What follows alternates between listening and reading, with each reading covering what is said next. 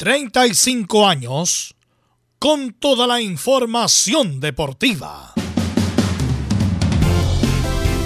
Vivimos el deporte con la pasión de los que saben. Estadio en Portales ya está en el aire con toda la emoción del deporte.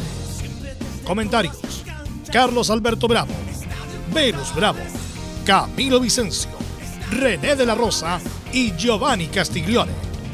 Reporteros: Nicolás Sará, Nicolás Gatica, Mario Fuentes, Laurencio Valderrama, Juan Pedro Hidalgo, Rodrigo Jara, Rodrigo Vergara y Alfonso Zúñiga. Producción: Laurencio Valderrama y Nicolás Gatica. Edición: Laurencio Valderrama. Dirección: Carlos Alberto Bravo. Estadio en Portales es una presentación de Ahumada Comercial y Compañía Limitada. Expertos en termolaminados decorativos de alta presión.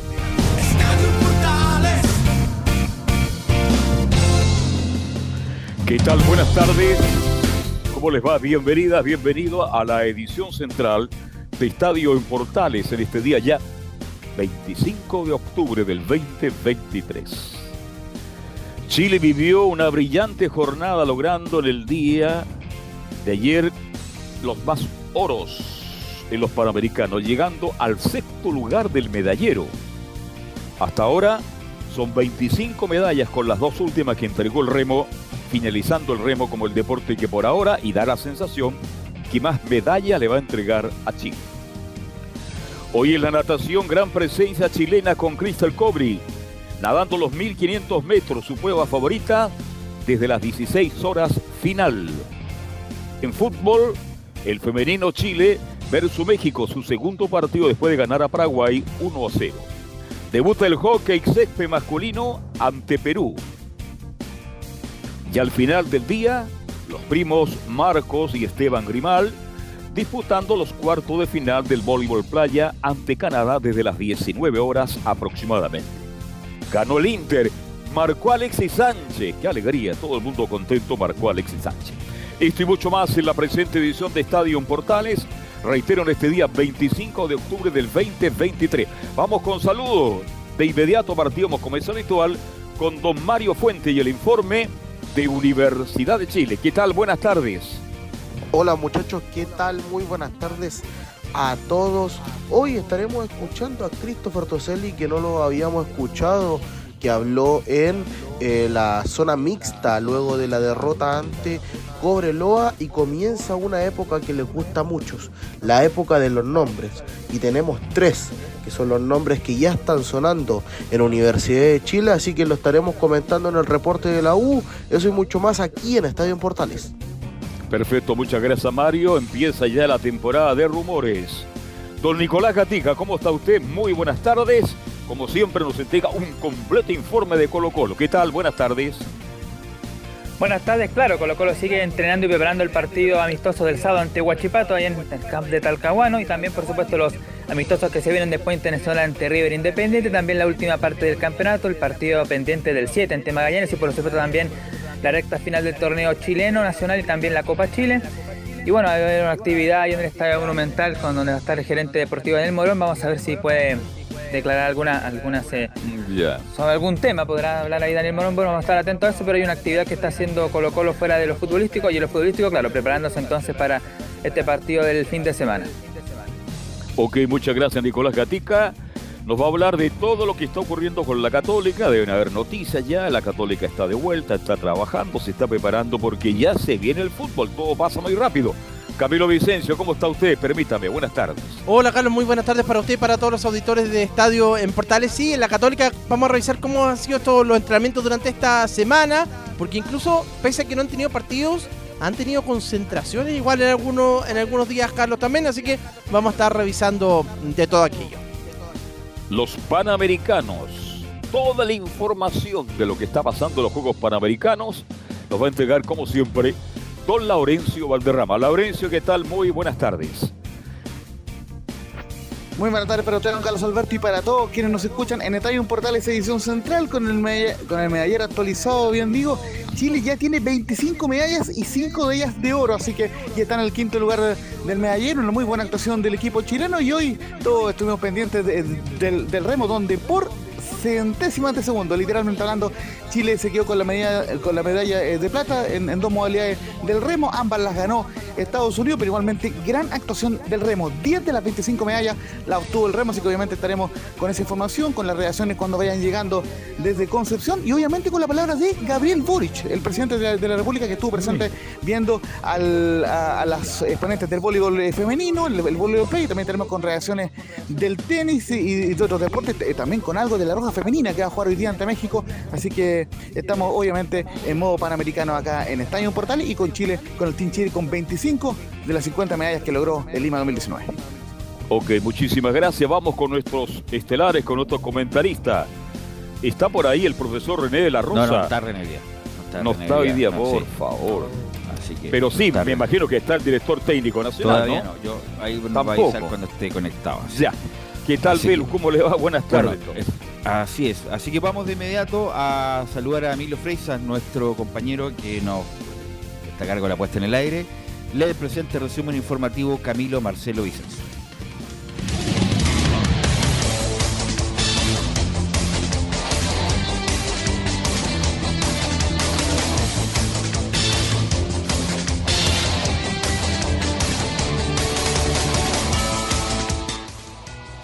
Comenzamos con la buena actuación del Team Chile en los Juegos Panamericanos, que se mantiene en el quinto lugar del medallero con 5 preseas de oro, 11 de plata y 9 de bronce. El remo aportó este miércoles con dos nuevas medallas de plata. En primer término, las mellizas Antonia Abraham y Melita Abraham lograron la vigésimo cuarta medalla tras eh, rematar en el segundo lugar en el doble par de remos corto femenino con un tiempo de 7 minutos, 3 segundos y 74 centésimas. El oro fue para Estados Unidos. En tanto, al mediodía el equipo de 8 con timonel mixto, conformado por Magdalena Nanning, Victoria Hostetter, Oscar Vázquez, Ignacio, Alfredo, Antonia y Merita Abraham, Francisco el Apostol e Isidora Soto logró la medalla de plata con un tiempo de 5 minutos 55 segundos 17 centésimas. El oro también se lo llevó Estados Unidos. Seguimos con la acción vespertina del martes en los Panamericanos Santiago 2023, donde el Team Chile sumó una medalla de bronce en el ciclismo Omnium masculinos, masculino gracias a, a Jacob Decar, quien obtuvo 121 puntos.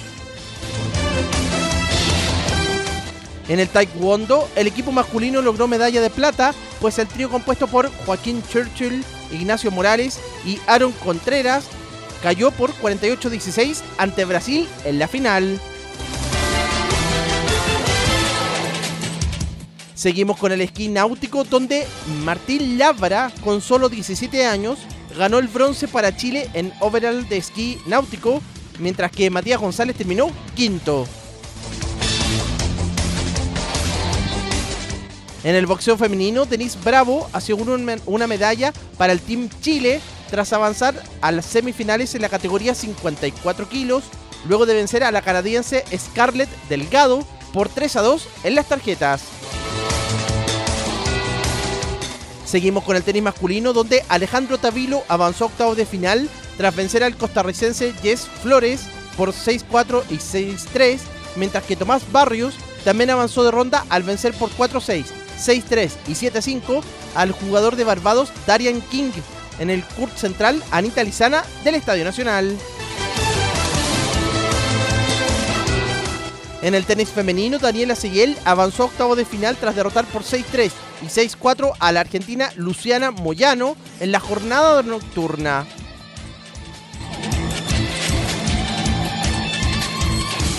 En cuanto al voleibol piso femenino, Chile quedó eliminado en cuartos de final al perder por 3 a 2 ante Argentina en su primera participación histórica en el certamen.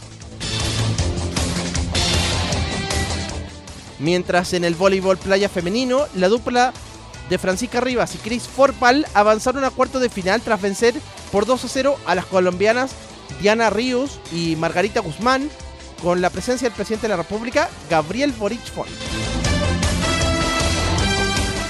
Por otro lado, Chile debutó en el balonmano femenino con triunfo por 23-14 ante Canadá en el grupo A. En esta jornada de miércoles, las Lobas se medirán ante Argentina.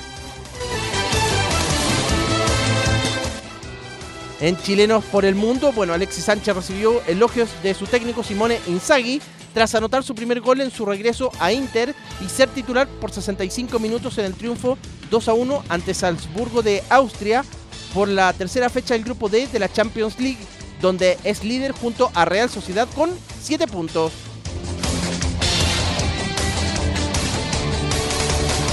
Además, Alexis Sánchez se convirtió en el máximo goleador chileno en la historia de la Champions League, con 16 tantos, uno sobre Arturo Vidal, quien cerró con 15 conquistas.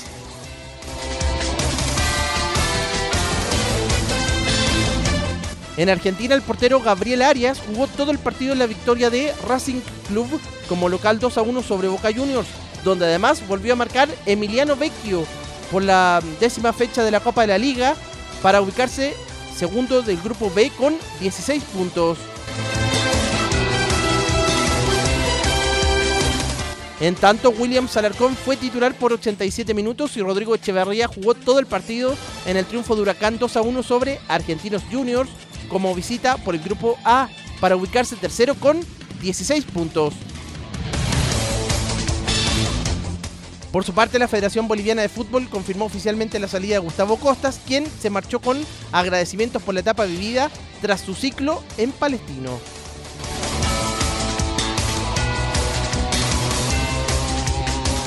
Y cerramos con el tenis, donde Nicolás Jarry, número 20 del ranking ATP, venció por 7-6, 6-7 y 6-4 al francés Adrián Manarino en 3 horas y 14 minutos y avanzó a octavo de final en el ATP 500 de Basilea, Suiza, donde se medirá el jueves ante el francés Hugo Humbert.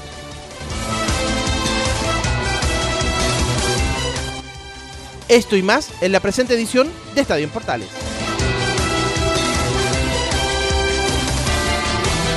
Ok, gracias Camilo.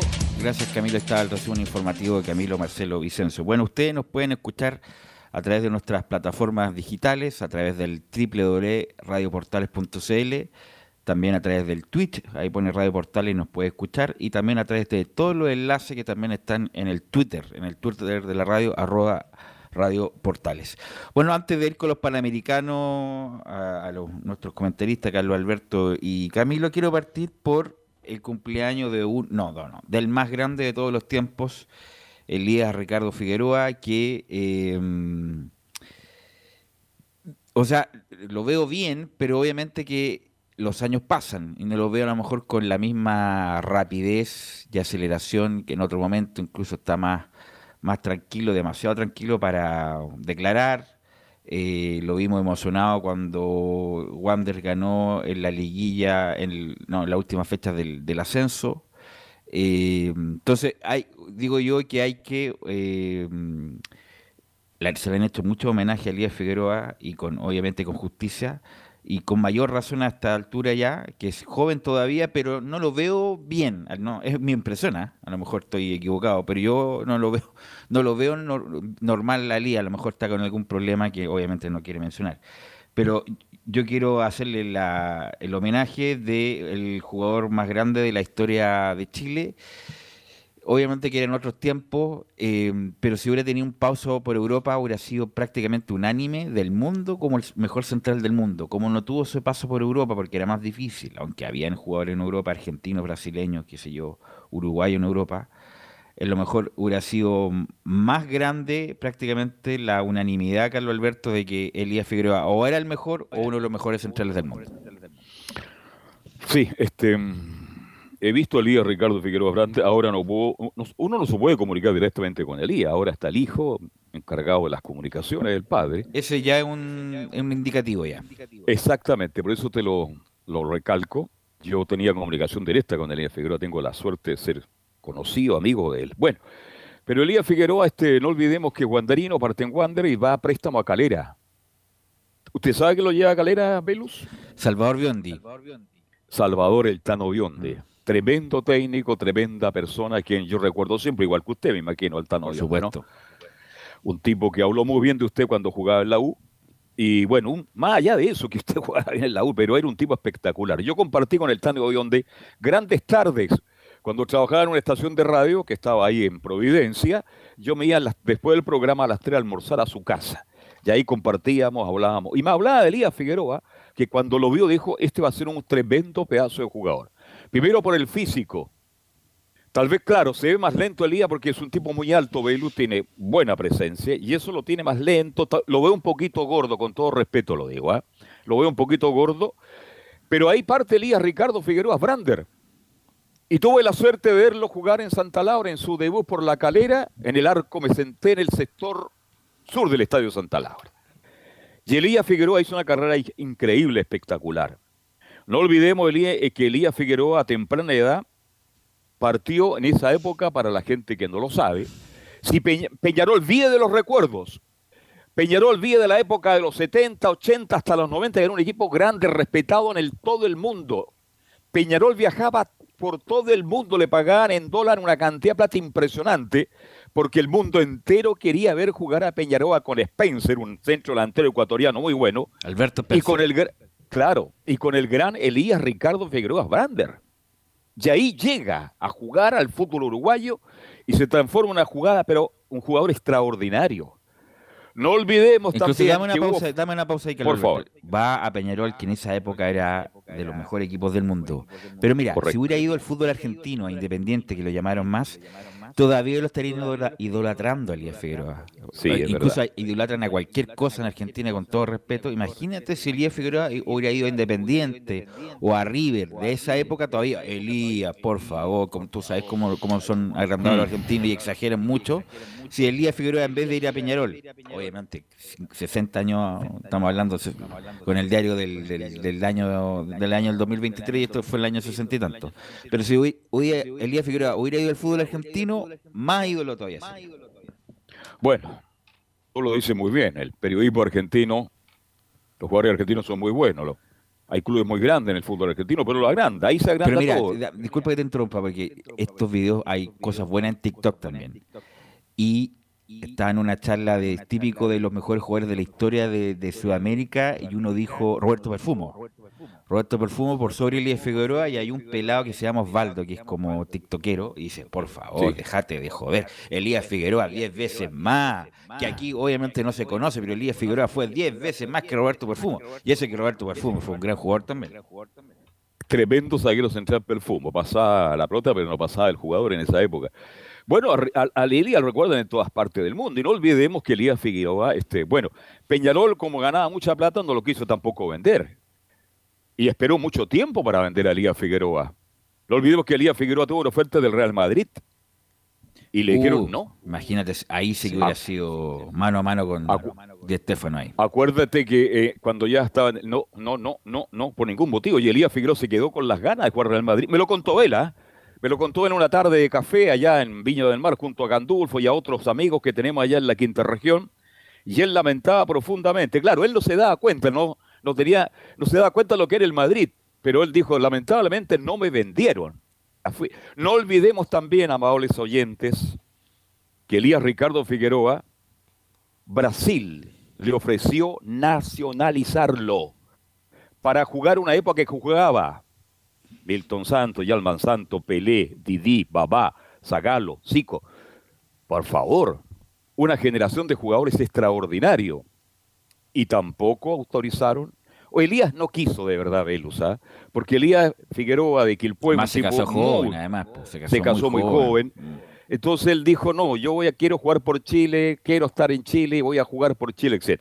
Bien, hablar de Elías Figueroa, Velo, podríamos hablar hasta las 3 de la tarde. Sí, y no bueno, y olvidemos ahí que pasa al Inter de Porto Alegre, que Brasil, es claro. figura excluyente, fue el, el- el primer bra- brasileirao que gana justamente de la mano de él, o de la cabeza de él, del gol eliminado famoso, Sí, figura extraordinaria.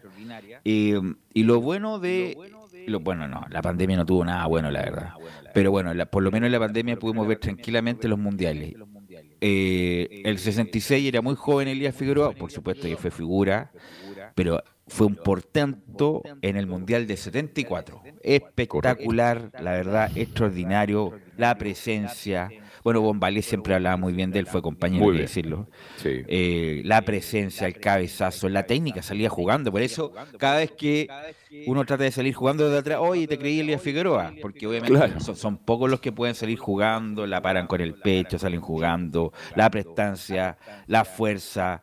Eh, bueno, se dice que Caupolicán Peña en ese partido famoso con Australia, donde Chile tenía que ganar para clasificar y empata solamente, la idea era poner a Elías Figueroa de, de nueve, Centro de centro delantero. Pero como se largó Lucho Álamo era el técnico, ¿eh? Lucho Álamos. Lucho Álamo, perdón.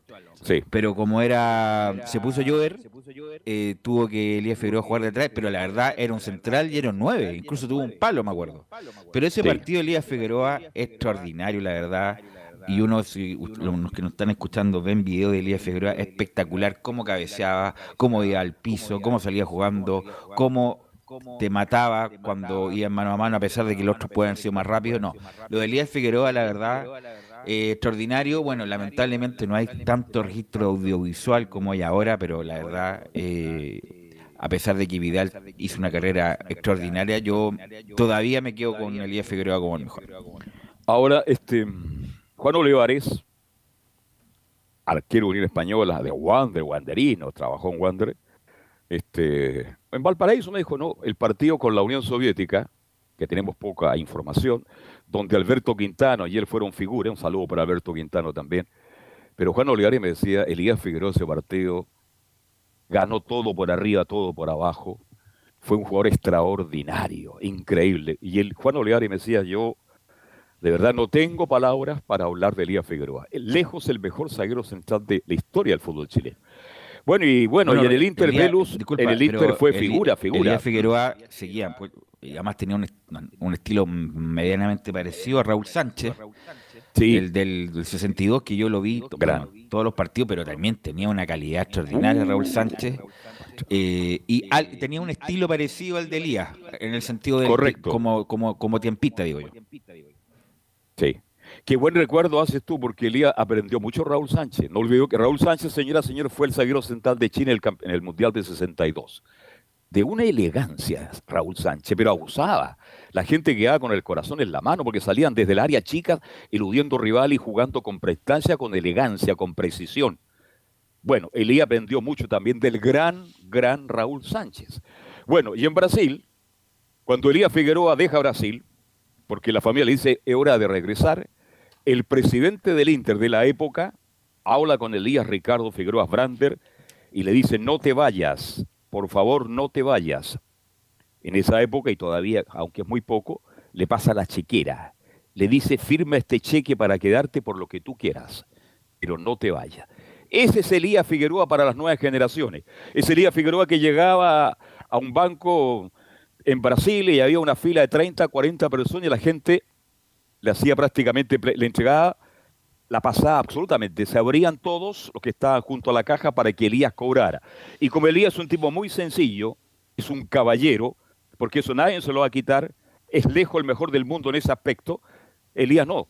Se quedaba en la fila, respetaba a cada persona y compartía con todo el mundo. Ahora, bueno, Después después del Inter, viene a por eso tú debes saberlo, viene a Palestino, me parece Sí. que Enrique Atal hace la gestión. Correcto. el, el- el presidente palestino para eh, hacer esa gran campaña donde se coronan campeón el año 78. Correcto. Enrique Atal, viejo dirigente de Palestino, hace un esfuerzo increíble, increíble. Y esto lo he conversado con un amigo tuyo también, Rodolfo Dubó. El otro día estábamos conversando justamente los zagueros centrales. Y Dubó me decía, oye, no sé qué pasa en el fútbol chileno, no aparecen laterales, no aparecen centrales. ¿vale? Digamos que Rodolfo Dubó también fue un tremendo pedazo de jugador de la selección chilena y Volante central. Claro. El que más partidos ha jugado en Palestino se llama Rodolfo del Rosario Dubó. Entonces, Elías Figueroa viene a Palestino con Manuel Araya del Arco, ¿te acuerdas? Con El Fabián, Araya, su mejor momento, el Loco Araya, otro. Manuel y Palestino es Rojas. campeón. Manuel Rojas, un 10 extraordinario. Quinto postero izquierdo, en fin. Eh, eh, Copa por la derecha. Compadre, eh, cuñado con Manuel Rojas, el número 10 de Palestino, Rodolfo Dubó. ¿Qué comes? En el, el que comerse. ¿Qué? Ay, ay, ay. Si el fútbol chileno tuviera los jugadores que tiene ahora Belu, como yo he dicho tantas veces, uno antes iba al estadio. Tú siendo el hincha de la U, a lo mejor te juntabas con un amigo del bar, vamos al estadio, pero si no juega la U, no, pero vamos a ver a, a la Católica juega Pinto, Ramírez, Jorge, en la Unión Española habían jugadores que brindaban espectáculo, eran jugadores extraordinarios. Hoy día no es así. Bueno, y Elías Figueroa fue, para mí, yo sé que las nuevas generaciones, algunos no están de acuerdo, no desacuerdo, pero para mí el jugador más grande, el jugador más importante en la historia del fútbol chileno. ¿Dónde le fue mal a Elías Figueroa eh, Velus? En Colo Colo no anduvo bien, ¿no? No, pero donde no le fue bien fue como técnico. Ah, no, pues como técnico. Es otra cosa, otra cosa. Es otra cosa. La última vez lo conversamos ahí en la cisterna, justamente cuando fue mal en Palestino. en Wander y en el Inter también, pues tú dirigió sus tres Exactamente. Mm.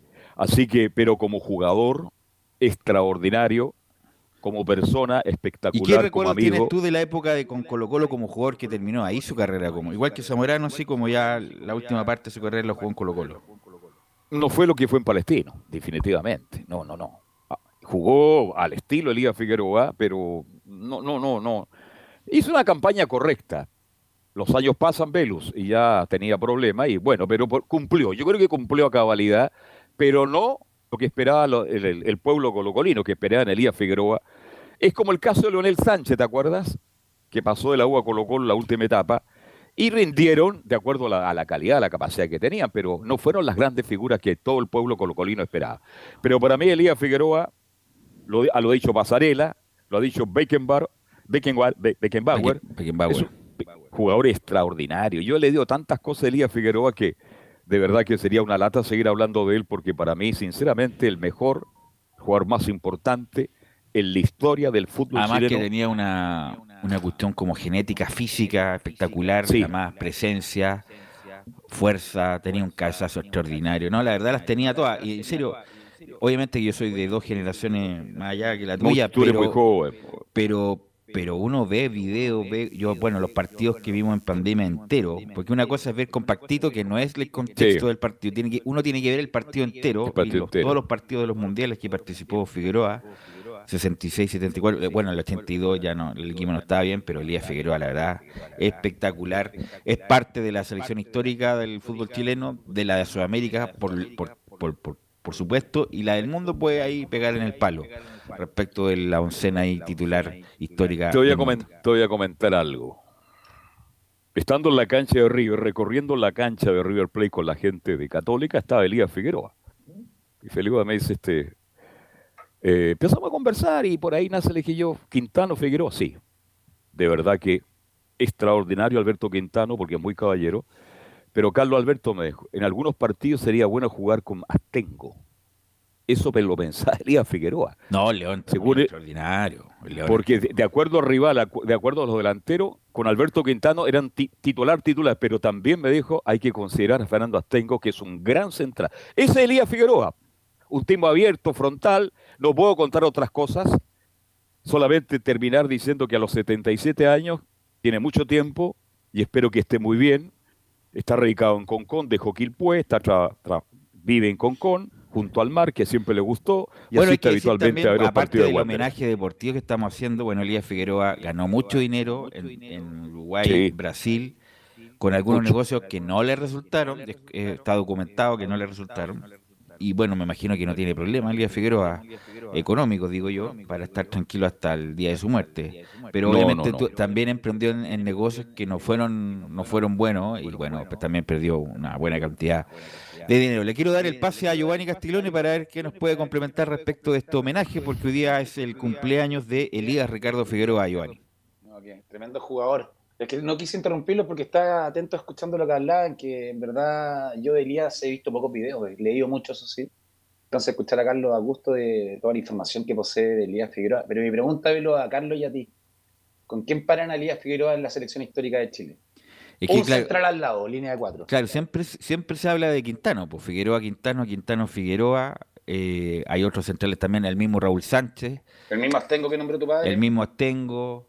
Eh, bueno, Gary Medel en su mejor momento. Hay otros, hay otros centrales que a lo mejor no tuvieron Le pregunto, Ron- Pedro Reyes, Ronald Fuente, es más No, Pedro Reyes ni un, escalón abajo. No, te preguntando, abajo, se lo claro. pon- estaría nominado. O sea, o sea, Vargas, Yo creo que Ronald Fuente podría, Ronald Fuente. ¿Sabes qué Miguel gusta a Ramírez. mí? Miguel Ramírez. Era Es que Miguel Ramírez en la selección nunca fue indiscutido, Miguel Ramírez. Ya, Nunca fue titular. perfecto.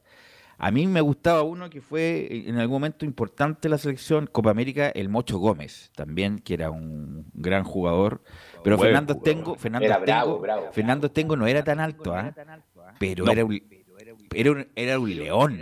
Era un, era- mira, cada paso el tiempo. y ahora está. El 87, la Tú Copa lo América yo, que sabes que yo vi a Fernando Estengo hace tres semanas en la liga donde juego, porque parece que como Y que que igual, ¿ah? está mejor que antes, está con una, Sí. oye, está para jugar. El León Astengo que también fue extraordinario, y lamentablemente lo que pasó, bueno, sabemos todo lo que pasó.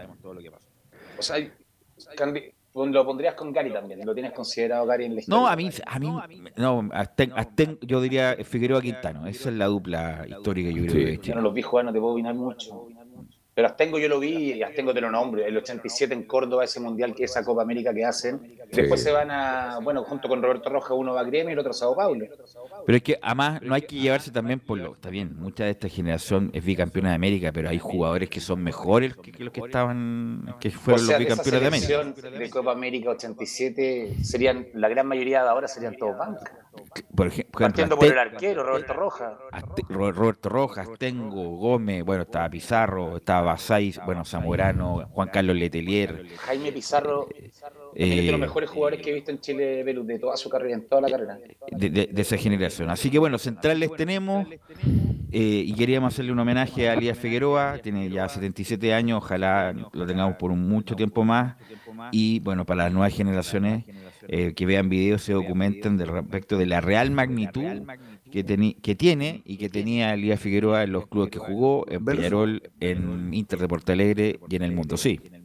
Justamente darle una pequeña baja estadística a la carrera de el gran Don Elías Figueroa, a quien también personalmente saludo en su cumpleaños 77 y, lo tiene muy bien llevado. Eh, eh, por cierto, ojo, no se descarte que mañana estén en el partido de, Chile ante Uruguay, así que lógicamente, eh, como vamos a estar en el estadio, vamos a, estar muy atentos por si está Don Elías Figueroa eh, eh, presente en el palco. Recordemos que, que fue a préstamo en, en Unión de la Carrera 64 jugó en Santiago Wanderers entre el 65 y el 66, Peñarol de, de- de- de Uruguay entre el 67 y 1972 en el Inter, donde fue campeón con el gol iluminado entre el 72 y 76, luego en Palestino, en esa época, donde, ojo, eh, en Palestino hoy día lo, lo han homenajeado también entre el 77 y, y el 80, donde fue campeón del histórico torneo del 68, luego en Fort eh, Lauderdale en Estados Unidos 80 y 81 Ah, de- y el cierre bueno, en Colo Colo en- del 82. Estados y, Unidos. y lo- y los campeonatos, eh, muy, muy brevemente, tuvo seis campeonatos eh, gaucho con el Inter en, en Brasil y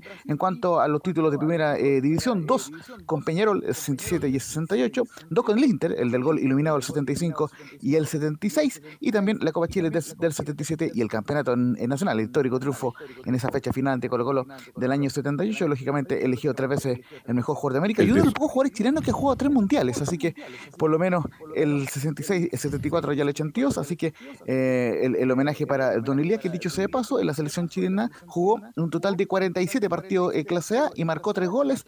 Y, y dos de ellos, no sé si se acuerda Carlos, 20 de enero del 77 en, en el partido eh, ante Ecuador, 3-0 clasificatorias al Mundial de Argentina 78, fueron los únicos goles oficiales de Elías Figueroa porque el, el tercero fue en un partido amistoso, Eh, así que es el homenaje que le quería Bueno, fue eh, subcampeón de América el año 79. Sí, que ahí justamente, perdió, perdió con Paraguay ahí esa definición, como no cómo En Velus. Así, Así que sí, feliz cumpleaños para, para Don Elías. Mira, para complementar frases, para como lo miraban en su, en su momento, mira, Pelé, si Figueroa hubiera sido eh, un mundial, hubiera ganado un mundial, sería el mejor defensor de la historia. César Luis Menotti, creo que fue superior a Beckenbauer y con eso está todo dicho. Y el propio Beckenbauer, yo soy el Elías Figueroa de Europa. Así que son No, extraordinario. Carlos. No, sí, Carlos, sí, cuéntame. Eh, Elías Figueroa fue tres años elegido, tres veces elegido el mejor de América como central. ¿Cuán- ¿Qué otro central que usted, por la historia que sabe, toda la historia, ha sido elegido mejor de América alguna cantidad de veces? ¿O una vez que no, ninguno. En forma, con- en- en forma consecutiva. ¿ah? o sea, cuidado con eso. el único central en América. El único. Ahora. Elías, Ri- debo decir- Elías Ricardo Figueroa Sí, debo, sí. debo decir que ya, Elías Figueroa, extraordinario. Gracias, Carlos, por la información. Pero también el otro extraordinario es Daniel Alberto Pasarela, también extraordinario. Sí, un tipo que, sí. le que tuvo un accidente que era derecho y, y como no le podía pegar con la derecha, le empezó a rebotear con la pared, con la zurda. No era tan grande como Elías, cabeceaba extraordinario, era malo, le pegaba con las dos, hacía goles de tiro libre, no. Daniel Pasarela, independiente del ranazo que se mandó con River con el descenso, pero como jugador extraordinario, Daniel Pasarela. Ahí está. Para Pasarela, Pasarela Figue- Figueroa. Acuérdate que cuando se fue pelea al Consum para promover el fútbol norteamericano, esto hace tiempo que lo están haciendo, años. Al poco tiempo llegó, Pe- llegó Elías Figueroa también, pues. Y llegó Elías Figueroa a aportar con su presencia por la calidad. Que, estamos hablando de esos años, velos, para que llevaran a Pelé es porque había plata, porque Pelé era el más grande del mundo. Y que venga también Elías Figueroa. Y después, al- a lo No, mejor fueron años más, varios. llegó un, Fueron George después Best, llegó Bombalé también, pero, pero fue George después. ¿ah? Falcao, Bombalé, llegaron varios ahí. Sí, el, el Laurencio. Sí. Y como último dato, se nos está escapando, quizás acaso el más importante, uno de los más importantes. eh, recordemos que hubo una elección de mejor jugador sudamericano del, del siglo XX, esa, esa famosa, bueno, eh, también hubo en la FIFA, pero también hubo en el Instituto, en la Federación Internacional, Internacional de Estadística, la IFFHS por sus siglas en inglés. Y en el top 10, el único defensa fue Elías Figueroa en el octavo lugar con 42 puntos. El, eh, Don Elías, en un listado que fue encabezado por Pelé, Diego Armando Maradona, que para descanse, y Alfredo Di Stefano también fue el, el, el, el, el tridente de mejores jugadores sudamericanos por la Federación Internacional de Estadística, donde Elías Figueroa fue el octavo lugar y el único defensa. ¿Cómo andaría ahí Casanova con Figueroa ahí? Luis Casanova, ¿cómo Uh, andaría? espectacular. ¿Cómo No, no, no, no, no, no, no, no, no. ¿eh? Yo, yo a Elías Figueroa lo pongo con Tapia. Con, claro, con, con Ignacio Tapia ahí jugando solo, ¿cómo andaría? Bueno, vamos a la pausa, muchachos, y volvemos con, con todos los panamericanos, los resultados de la jornada de hoy y los comentarios.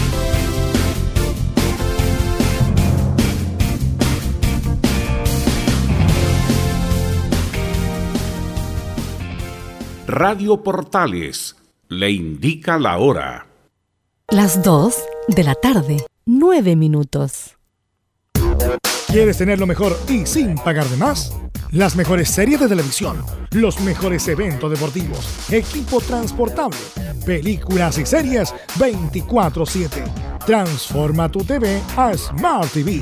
Llama al 973-718989. Twitter arroba panchops. Visita www.radiosport.cl, el sitio web de la Deportiva de Chile. Programas, noticias, entrevistas y reportajes, podcast, radio online y mucho más. Todo lo que pasa en todos los deportes lo encuentras en www.radiosport.cl. La Deportiva de Chile en Internet. Termolaminados de León. Tecnología alemana de última generación. Casa Matriz, Avenida La Serena, 776, Recoleta. Fono 22 622 5676. Termolaminados de León. Desde todo Chile. Desde todo Chile. Y para todo Chile. Y para todo Chile. Portales Digital está en todas partes. www.radioportales.cl Entre Marco Grande y Marco Chico, media vuelta y vuelta completa. Escuchas Estadio en Portales en su edición central. La primera de Chile, uniendo al país de norte a sur. Bueno, eh, retomamos eh, Estadio Portales. eh, nos pueden escuchar obviamente a través de nuestras plataformas digitales www.radioportales.cl, a través del Twitch y todos los enlaces que está en el arroba Radio Portales, el Twitter de la radio. Bueno, eh, Giovanni, ¿qué te ha parecido el remo? El remo en general en estos Panamericanos, Giovanni. No, son bromas, son bromas. Yo sé que no lo has visto, Giovanni. No te, no te quiero incomodar. Estoy, Pero, estoy poniendo presión. pero ¿cómo has visto en general lo que has visto? Lo que has visto Vi a la Chile, pelota vi a vasca. Chile. Vi a Ya. Chile contra México. Ya, ¿Qué, qué te pareció? Eh, yo esperaba más de la selección porque México venía con un equipo bien alternativo, pero, pero sumar siempre es bueno. Así que. Si te puedes acercar un poco al, micrófono de tu dispositivo, Sí, lo que pasa. ahí te escucho bien. Ahí sí, ahí sí, ahí sí que te escucho bien, eh, Giovanni. Eh, bueno, eh, vamos a ir con Laurencio Valderrama. Ahora sí. Ahora sí, a ver. ¿Ahora me escucha mejor? Te escucho mejor. Sí, es que estaba con la ventana abierta. Mucho mejor. Mucho mejor. Pero ¿qué has visto de la, bueno, tu, tu opinión de la inauguración, de lo que hemos visto, del desarrollo? ¿Qué te ha parecido las la instalaciones en general? Las instalaciones que comenta del Estadio Wander me encantó. El Santiago donde jugó la selección me encantó, me encantó el pasto como estaba. El estadio estaba- Sausalito.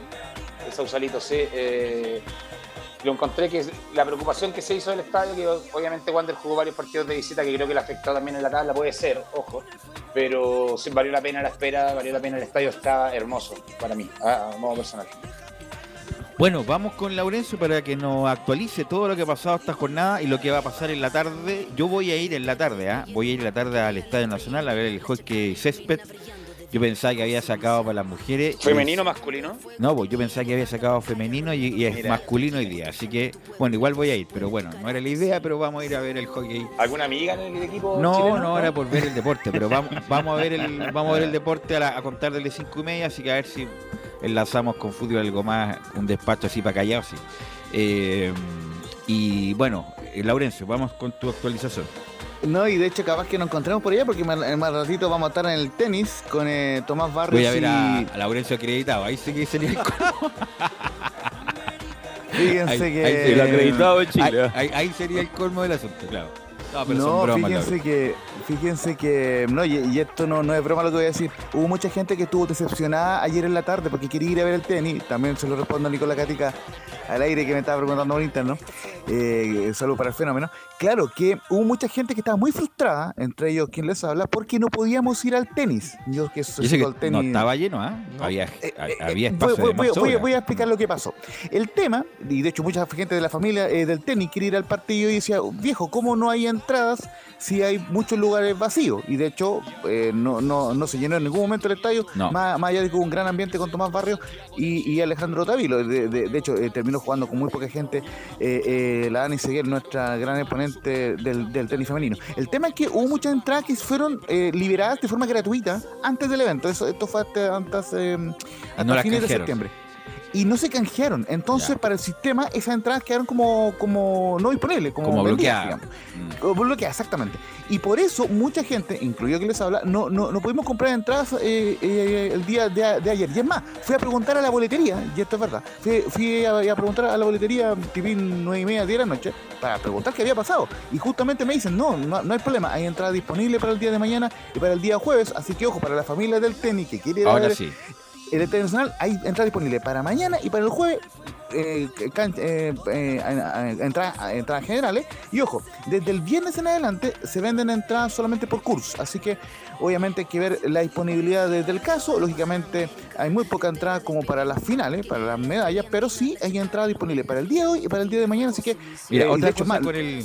Laurel, qué buena la, y, y con esto cierro en, aclaración. en- en el punto velo, lo confirmó el Team Chile este mediodía, porque hubo mucha gente que reclamó y que obviamente tuvieron que darle la explicación. Una pocas manchas que eh, ha tenido Santiago 2023 este tema de, de la entrada en cuanto al tenis, pero se una arregló. tiquetera en todo caso, ¿ah? Ah, de una tiquetera sí, está sí, ah, no, exactamente, fue con Punto Ticket, así que Punto Ticket por lo menos eh, solucionó el tema y ya hoy día y mañana hay entrada disponible para ir a ver a los tenistas, ya estaremos actualizando cómo vamos Una cosa con el CUR central que está maravilloso, lindo y todo, Sí. pero escuché al presidente de la Federación de Tenis, que no sé el nombre en este momento, pero que faltan 500 butacas para que la ITF autorice ese CUR a jugar Sí. Copa Davis.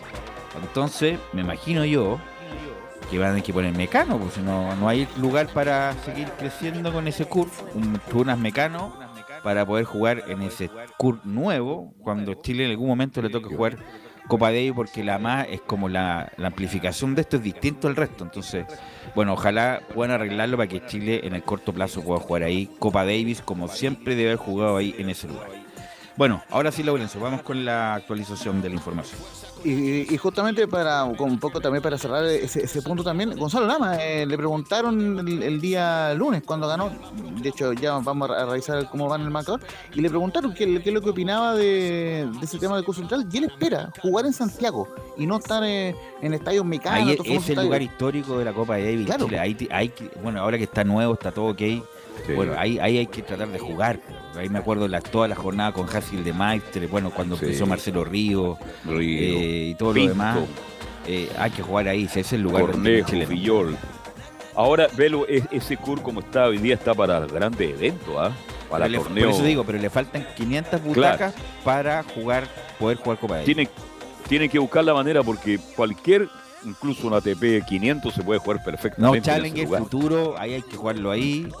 Eh, y otro ATP, bueno, vamos a ver. Bueno, los Fillol quieren jugar en el Estadio Nacional, ¿ah?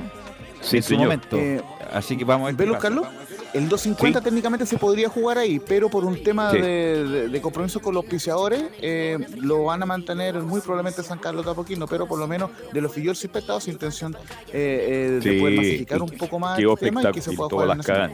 Ahí deben jugarse en el Nacional los grandes torneos. Ahí deben jugar. Vamos, Laurel, ahora sí. Belu, solo para comentar, sí, perdón, Camilo. Ah, Sergio dale, Elías. Dale, Camilo. es el presidente de la Federación de, de Tenis. Sergio Elías, todavía sigue Sergio Sí. Elías. Oye, ya más tiempo que Maduro este muchacho. No, Eh, no hay recambio ahí en el tenis. ¿ah? No hay Ay, Yo sé que tiene prestigio, es de la familia del tenis, pero ya lleva mucho tiempo este, este caballero. Ahora sí, Laurencio.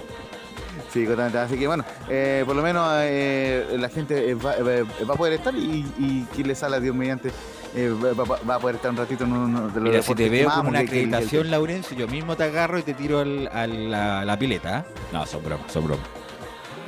No, pero, pero fíjate que ya en algún futuro vamos a hablar de, de- de ese tema porque sabes que hay algunas eh, Bueno, son bromas, son cosas que pasan. Vamos, vamos adelante, vamos adelante, como dice Milei, vamos adelante. No, no, tampoco. Vamos, vamos eh, adelante. Ya, oye, mira, eh, eh, lo que pasó, eh, ahí, eh, ah, bueno, estamos esperando declaraciones del, del remo, que con eso ya eh, vamos a ir en breve, pero lo que pasó eh, ayer en la, en la tarde, claro, el voleibol playa, que- donde eh, ganaron Fran Rivas y, y, y Chris Forpal, Forpal. que mejoró bastante en su juego, hay que, hay que decirlo, por lo menos eh, eh, ella misma lo reconoció en el post partido, en el post partido eh, bien digo, pero claro, eh, el, el resultado de lo que fue el, el voleibol playa femenino, donde, le ganaron, ya lo decía el Nico, eh, o Camilo Vicencio, a Diana Ríos y Margarita Guzmán, avanzaron a cuartos de final, van a jugar hoy día mismo también. Eh, cerca de las cinco media, pero claro, todo estuvo eh, matizado por la presencia del presidente eh, Gabriel Boric, quien fue, digamos, como, como público, se puso la camiseta roja, estuvo alentando, incluso hasta bailó congelado, eh, según lo, lo que pudimos observar por internet. Y al lo cierto es dicen, que- oye, está, está congelado como el gobierno, dicen algunos. El- Claro, no, no. Claro, y, ahí vienen las y- y- tallas, y las de hecho tallas cuando malintencionadas. y de hecho cuando cuando estaba después declarando, ustedes va- van a escuchar la canción de fondo también mucho bromean con esa canción de fondo que que, que, que sonaba y que ya era la vamos escuchar de inmediato. Y ya en el trabajo eh, eh, eh, conjunto con, con Camilo eh, Vicencio y Prensa Portales, vamos a, escuchar algunas declaraciones. La primera, bueno, lógicamente con el entusiasmo de haber visto a las grandes ponentes del voleibol femenino, dice la, primera el presidente Gabriel Boric, estamos orgullosos de Fran Rivas y Chris Forpal y se está dejando un legado. No, tremendo, tremendo. La Cris la Fran hicieron un tremendo partido. Ganaron en dos sets, pasamos, pasaron a cuarto, pasamos a cuarto, Chile pasa a cuarto y es una alegría ver el apoyo del estadio lleno, celebrando los puntos, la pachorra que le ponen, que además es producto de un internamiento de tanto tiempo, de mucho sacrificio. Así que estamos, estamos orgullosos de ella, estamos orgullosos y lo importante es que la sigamos apoyando también después, que el deporte sea permanente.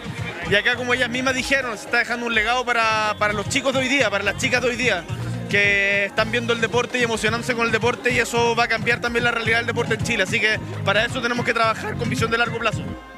Ahora voy, voy a estar como ¿Sí? los comentaristas de televisión, desconozco el resto de las competidoras. Pero, ¿qué, ¿qué posibilidades reales tienen de medalla estas muchachas? Porque no he visto el nivel de las otras que son como que están en el ranking más, están más arriba, ¿no?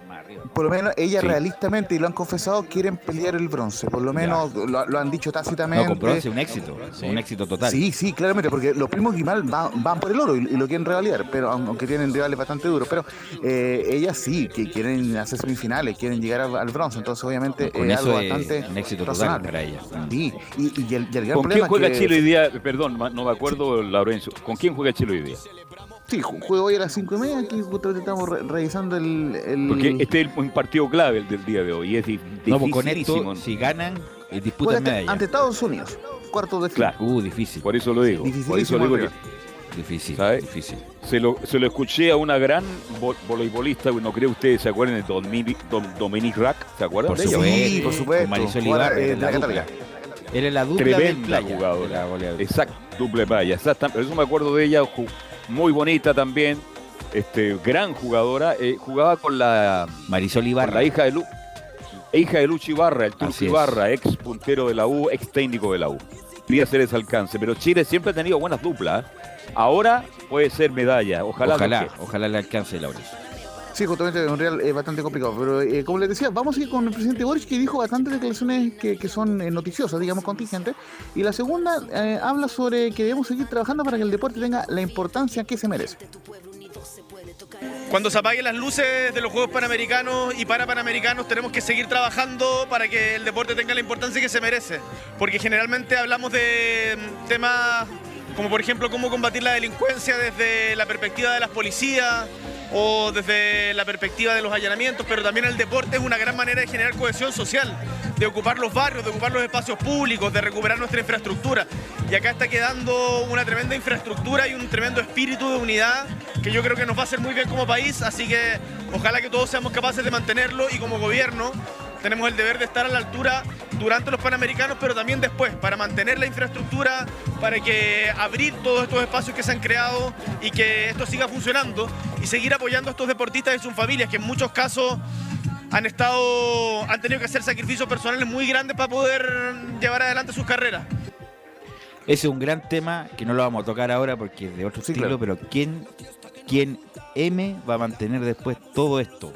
El Instituto del Deporte, las municipalidades, las federaciones, porque alguien tiene que hacerse cargo, porque cuando uno deja de mantener una cosa se deteriora todo el resto. Entonces hay que darle utilidad, hay que, hay que mantenerlo y ojalá ocuparlo, ocuparlo como corresponde, todo, todo lo que hay, todo lo que hay. Por ejemplo, el tenis, ¿quién se va a hacer cargo de, de- de esa parte? ¿En la Federación de Tenis? ¿El Instituto Nacional de Deporte? ¿Quién? Entonces, bueno, no quiero no quiero avanzar más en eso porque es, un- es otro No, tema que, de, de- de por otro ejemplo, programa. Sí. En Brasil después del Mundial pasó eso con alguna, algunos En sectores. todos lados pasa. Mira, Velo, eh, eh, justamente cuando al tenis hubo mucha crítica en su momento por porque eh, la federación en su momento, eh, por diferentes, ah, eh, por las administraciones anteriores que, eh, que hubo, se dejaron de lado algunos terrenos. Entonces, obviamente ahí tuvo que intervenir el, el IND. Pero claro, eh, eso se ha mejorado en el tiempo, hay una eh, mayor comunicación entre el IND y la Federación de Tenis y, pues, y por lo mismo, junto con la Federación se han, se han coordinado para eh, hacerle las mejoras cur- eh, Anita No, no, no, pero ¿quién se a del cargo después? Ya si la cuestión está hecha. El IND. El IND, ya. Bueno, eso la Tiene la de capacidad económica, No, la pero- capacidad administrativa para hacerlo. Tengo la- entendido que los recintos de Peñalolén, Velo, que son de primera línea, el municipio, que yo vi ayer a la alcaldesa Leitao al lado del presidente no de la si, República también. no sé si ellos tienen condiciones de mantener tremenda, tremenda armatoste, Camilo. Y hay que recordar, por ejemplo, el tenis que perdieron los- los- el comodato que tenían ahí cerca del Parque Arauco. Así es. eh, las canchas esas. Entonces, en la Federación de Tenis no tiene cancha. No tiene cancha para que su para que su, que se los juveniles y, y la, la parte formativa entrenen. Por eso yo hago la pregunta, Camilo. Pero tendría que ser lo- los municipios, a lo mejor podría, podría ser buen, Los municipios con suerte reparen los baños de un colegio, van a estar preocupados sí, de, de- del- de este, de este elefante Pero- blanco. Ojalá, ojalá, Lo- insisto, no pase eso. Sí. Lo, que intentaba, lo que intentaba eh, me- me mencionar el presidente y que va en, en otra declaración también eh, de- eh, del presidente es que obviamente hay, una labor mancomunada con el Ministerio del Deporte, el IND y, y- y- y, claro, las municipalidades son las gestoras, de, eh, son, son las eje- ejecutantes en este caso, pero claro, quien supervisa es el IND y por lo menos en el tenis se dieron cuenta de que si no están encima de la federación, obviamente eh, pueden Se haber muchos plata, problemas. obviamente. Claro, exactamente. Entonces, eh, Y además, por lo menos espérate, hay, hay Laurencio, una buena intención obviamente que estamos en los juegos, después veámoslo, pero no me cabe duda que después va a haber problemas de plata en cuanto Sí. a las rendiciones porque hubo aumento, aumento exponencial en los costos y eso era evidente que iba a pasar. Vamos con el deporte, Laurencio. Sí, y, y justamente una de, la- de las declaraciones que también decía el presidente Boric en cuanto a lo que declaró Harold Nichols, en cuanto a lo que escuchamos también del presidente, eh, o leíamos del presidente del COI, Tomás Baja, el alemán, en cuanto a, a poder aspirar a los Juegos Olímpicos para el ciclo del 2036. Y justamente el presidente Boric dice eh, en esta declaración, sonar, eh, eh, soñar eh, motiva mucho, pero debemos ser responsables y cuidadosos. Vamos a conversar con, con Jaime Pizarro, con Antonio Llanes, con Harold.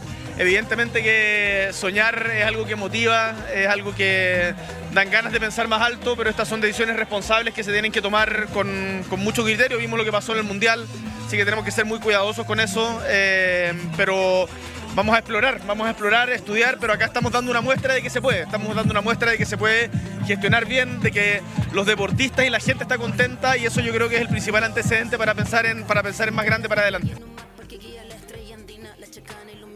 Eso era con el presidente Boric, lógicamente hay otras eh, eh, declaraciones, pero claro, en honor al tiempo vamos a ir eh, avanzando, pero por lo menos él, declaró, ta- también él destacó que quiere ir a varios deportes, entre ellos al, al fútbol, de, de- hecho no descartó ir, pa- ir el domingo al partido ante República eh, Dominicana, también quiere ir al, al, al voleibol, al básquetbol, al esgrima, y ojo, no, nos comentan por internet Aquí de dicen algunos, mira, ir a la de que está gimnasia. pa- presente en el partido el- Claro, ir a la el- el- gimnasia para tirarse voltereta, pero eso es, es una talla vieja, sí. Vieja, sí. Es una vieja esa Sí, no, talla ya- ya- de ir ya a la gimnasia para tirarse Ahí se puede tirar un clavado. radio Claro, y voltereta, Mucho deporte, mucho deporte, poco trabajo.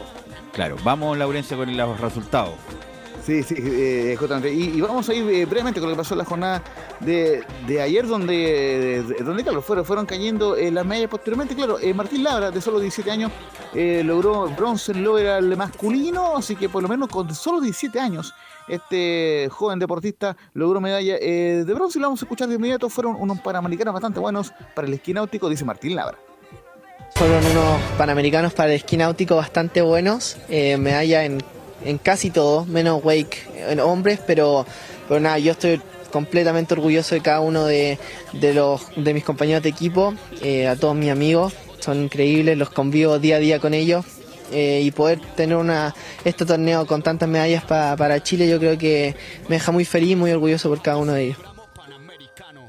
Eh, posteriormente, claro, en el boxeo femenino, eh, ya lo decíamos los, titulares, eh, eh, Denise Bravo avanzó a la semifinal en, la categoría 54 kilos luego de vencer a la canadiense Scarlett Delgado por 3-2 la tarjeta. Y ojo, si ganan el día de hoy, va a clasificar los Juegos Olímpicos. Algo bastante interesante que se da en el boxeo femenino, así que vamos a estar muy atentos a la suerte de Denise Bravo. Y por, cierto, en el tenis, ya, lo decíamos, ganaron tanto Daniela Seguil como Al- Alejandro Tevilo y Tomás Barrios, quien su- sufrió muchas dificultades. Le ganó 4-6, 6-3 y 7-5 a Darian King. Y lo escuchamos aquí a Tomás Barrios, que dice contento por el triunfo y feliz por el apoyo de la gente. Ojalá aprovechar mis oportunidades. Todo contento por el partido, por cómo se dio, creo que es un partido muy importante. Nunca es fácil una primera ronda, y también feliz por el apoyo de la gente, creo que se sintió mucho hoy día, sobre todo en los momentos duros. Así que feliz, feliz de estar en la siguiente ronda y también con muchas ganas pa- para lo que viene. Eh, siguiente ronda, eh, un jamaiquino, lo conozco mucho eh, porque lo he visto en, en un Challenger en Sudamérica, sé que juega muy buen nivel, así que ojalá seguir avanzando, creo que voy a tener mi oportunidad y, aprovecharla, ojalá. Y justamente una de las medallas que, que bien lo marcaba, muchachos, era el, el bronce eh, que logró Jaco Decker en el, eh, en el ciclismo de la, modalidad Omnium masculino, con total de 121 puntos. Y Jaco Decker eh, declaraba lo siguiente: tras esa carrera, fue una carrera muy dura y, y estuvimos muy cerca del oro. Fue una carrera súper dura, todos lo vieron, una carrera larga, son cuatro pruebas y todo se definió en la última, que es la puntuación. Estuvimos muy cerca del oro, creo que lo podría haber conseguido, me faltó la última llegada nomás y nada, quedan las ganas de seguir intentándolo y igual de todas maneras estoy muy contento con el bronce. Y ahora enfocados en lo del día de hoy, claro, eh, el equipo chileno, o sea, el, el Team Chile eh, de Remo tuvo una muy buena actuación esta mañana, eh, porque hoy estuvo muy cerca en cuanto a las medallas. eh, de, hecho, lograron medalla de, plata en, en esa primera vuelta, en muy temprano en la mañana. Eh, en la dupla de Antonia Abraham y Milita eh, Abraham, que eh, lograron eh, eh, medalla de plata en el doble par de remos cortos femeninos con un tiempo de 7 minutos 3 segundos y 74 centésimas. Fue una llegada bastante estrecha con Estados Unidos que la termina ganando con 91 centésimas de diferencia y, Laurencio, ganó. Sí, ¿qué hay de- del reclamo del técnico de las hermanas Abraham? Que le avisaron en forma sorpresa. Estaba programado para las 10 y ellas no alcanzaron a calentar como, como corresponde y se sentían Y perjudicadas. fue la perjudicadas. ministra Toá, parece que fue la mufa. eh, Ya. y- y fue la mufa la ministra. Eh, bueno, eh, eh, hasta el momento eh, no tenemos eh, mayor información sobre el- la respuesta eh, al reclamo, pero pero eh, recordemos, pa- y, y gracias por, por, por consultar, em, hubo una demora en cuanto a las pruebas, se iban a hacer mucho más temprano, por una niebla que hubo en San Pedro de la Paz, que hizo imposible el poder hacer la regata temprano, y las regatas empezaron cerca de las 9 y media, cuando debían partir a las 8. Entonces, obviamente, fueron apurándola y entre medio, claro, eh, entre tanto cambio de horario, seguramente eh, eh, pasa lo, que lo que reclama el staff de, del Team Chile en cuanto a que no hubo el tiempo ideal de, preparación y claro, eh, posteriormente se disputó la, carrera ya con más tiempo a las 12, eh, la segunda regata a la cual ya nos vamos a referir, pero claro, sí, hubo, hubo, esta incomodidad por la niebla y que modificó todos los horarios y de hecho incluso para la televisión, en un momento dijeron a las 11.20, para las 11.40 y finalmente la segunda carrera donde hubo medallas se disputó a las 12, que fue esta, esta competencia eh, donde hubo el, este esta, el, esta, eh, este equipo de los ocho mixtos, donde van hombres y mujeres, claro, eh, en este el, el, equipo de ocho continúa en el mixto, conformado, ya lo decía, por Magdalena Nani, Victoria Hostetter, Oscar Vázquez, Ignacio okay. Alfredo Antonia y Milita Abraham, Francisco Lapostol e Isidora Soto, quienes llegaron, claro, en un eh, segundo lugar eh, por detrás de Estados ¿A cuántos Unidos. segundos de la primera? Fue una carrera estrecha, pero menos estrecha de lo que ya, más, menos no. estrecha de lo que se pensaba. Fueron, fueron 91 eh, centésimas. Eh, Estados Unidos ganó con 5 minutos 54 segundos 26 centésimas. Chile quedó segundo con 5 55 17, Nah, es decir, nada. a 0,91, muy estrecha. Y, y Cuba, y Cuba que iba peleando bien, finalmente terminó muy relegado con 5.58 y 50 a 4 minutos y 24 a, a, a 4 segundos, perdón, y 24 segundos. Han habido varios errores, incluso en transmisión internacional, alguien dijo por ahí eh, 8 horas, no, no, son 8 minutos en este caso. Pero bueno, en este caso fueron 5 minutos 58, así que eh, muy bien por Chile, que ojo, eh, por, por, ejemplo, hay que decirlo, eh, también para ponerlo en contexto, Brasil y Argentina quedaron muy lejos, a 9 segundos y a 16 segundos. Sí, pero lo que voy, de- Laurencio, es que era posibilidad cierta de oro. Ah, sí, sí, cierta de oro. fue me- menos de un incluso segundo. todo el- la prensa, pues algo fue la ministra, vos tú crees que la ministra va porque, porque le gusta el remo. No, pues va porque obviamente había una chance de medalla de oro y desafortunadamente por menos de un segundo no pudo ser. Algo más, a- Laurencio, para lo que viene en la tarde en atención al tiempo. Sí, voy, voy a cerrar muy, muy brevemente con unas declaraciones que estoy leyendo de Bienvenido Front y, y vamos con el repaso de lo que viene en la tarde, que dice lo siguiente, en Guadalajara 2011 Chile tenía un bronce y era una fiesta, ahora tenemos tres oros, cinco platas y dos bronce, hay que destacar el trabajo de coach español Bienvenido Front, que en alguna incluso lo, lo- tuvimos el honor de entrevistarlo en Radios por Chile y eh, eh, sido, guardando las proporciones, el Bielsa del remo, porque Esa, eh, justamente te voy a decir, oye, que terminémosla con el, el Bielsa, el remo, el, El Bielsa del básquetbol, el Bielsa la de la rayola corta. Viejo, la las cosas. cada uno como es, viejo, el, como Ya, bueno, el Bielsa, bien, siempre, no hay el Bielsa problema. de la informática, el Bielsa, no, oye, para todos Bielsa, Laurencio. Ya bueno, no hay problema. Así que bueno, e- es el, el- el- el detalle eh, del remo y como ya lo decíamos, 25 medallas, 5 de oro, así que muy bien Chile que se está acercando a la meta de las 50 medallas que hubo en Lima 2019, que fue récord, y también al récord de las 13 medallas de oro que se vienen varias pruebas posteriormente. Eh, recordemos que ahora está jugando en el voleibol piso Chile ante Cuba, pero está jugando por el repechaje al quinto lugar. Ojo con esta opción de medalla, puede ser un bronce. Eh, por lo menos es el objetivo del Team Chile en la final de los 1500 metros de Kittel Kovrich a las 4 de, la tarde en natación, así que muy atento Ahí va el presidente porque, parece que algo va a anunciar Kovrich, ¿ah? Se, sí, se dice sí, lo, lo que se deslizó que hay es que un serían rumor. su último panamericano. Mm. Claro, bueno, sí, porque va a tener 42 en los próximos, así que es como evidente. Así que vamos a estar atentos a eso y, a la- y ahí los vamos a estar informando. Yo voy a ir eh, a los Panamericanos y mañana obviamente los vamos a analizar acá. Nos va a informar en la tarde, Estoy en entonces, si es que puede. Sí, pues sí, sí, para callado vamos a ir al baño del, de la cuestión y vamos a informar, vamos a con mucho despachar cuidado. para que nadie Pero, nos pille. pero ¿sabes sabe lo que que- no se puede hacer, Belu? Yo, yo- No, yo son bromas, quiero, son quiero también bromas. ser, ser- ser muy serio, claro. No, porque algunos otros medios lo, lo han hecho, ojo con eso.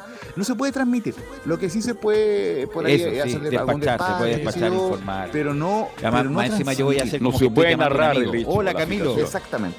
Le decir, hola Camilo, es, aquí ¿ah? estoy, mira, aquí estoy. Ah, eh, Eso le le voy a informar para que ustedes también den el teléfono de la línea digital, para que eso hay que darle porque esa es la vía de comunicación que van a tener por un buen tiempo.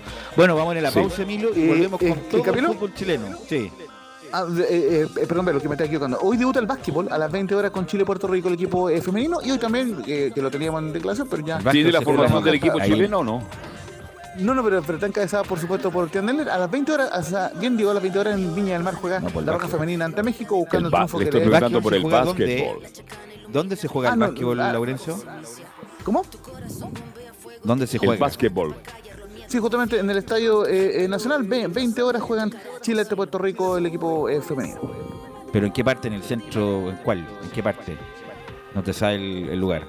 Sí, no, Es no, es, están- es- es en el Parque Estadio Nacional, en, un- en- en el gimnasio especial, ahí, ahí se va a jugar también la competencia del Ah, ya. básquetbol este día, este día más. Sí, pues no se va a jugar en El- el el estadio. día Ok.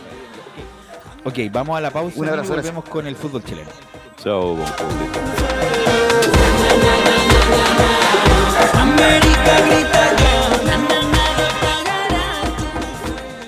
Radio Portales le indica la hora. Las 2 de la tarde, 37 minutos. Lleva al siguiente nivel tus eventos, ceremonias, conciertos y potenciando tu audiencia con DS Medios. Servicio de transmisión de TV en circuito cerrado y vía live streaming HD. Tecnología de punta y un equipo profesional nos permiten realizar transmisiones sin cortes y con la más alta calidad. Cotiza ya ingresando a www.dsmedios.cl. Visita www.radiosport.cl, el sitio web de la Deportiva de Chile. Programas, noticias, entrevistas y reportajes, podcast, radio online y mucho más. Todo lo que pasa en todos los deportes lo encuentras en www.radiosport.cl. La Deportiva de Chile en. Comercial IAC y Compañía Limitada. La mejor calidad mundial en laminados decorativos. Comercial IAC y Compañía Limitada es Pertec en Chile. San Ignacio 1010. Santa Rosa 1779, Avenida Mata 446 y Portugal 501. Comercial IAC y Compañía Limitada es Pertec en Chile.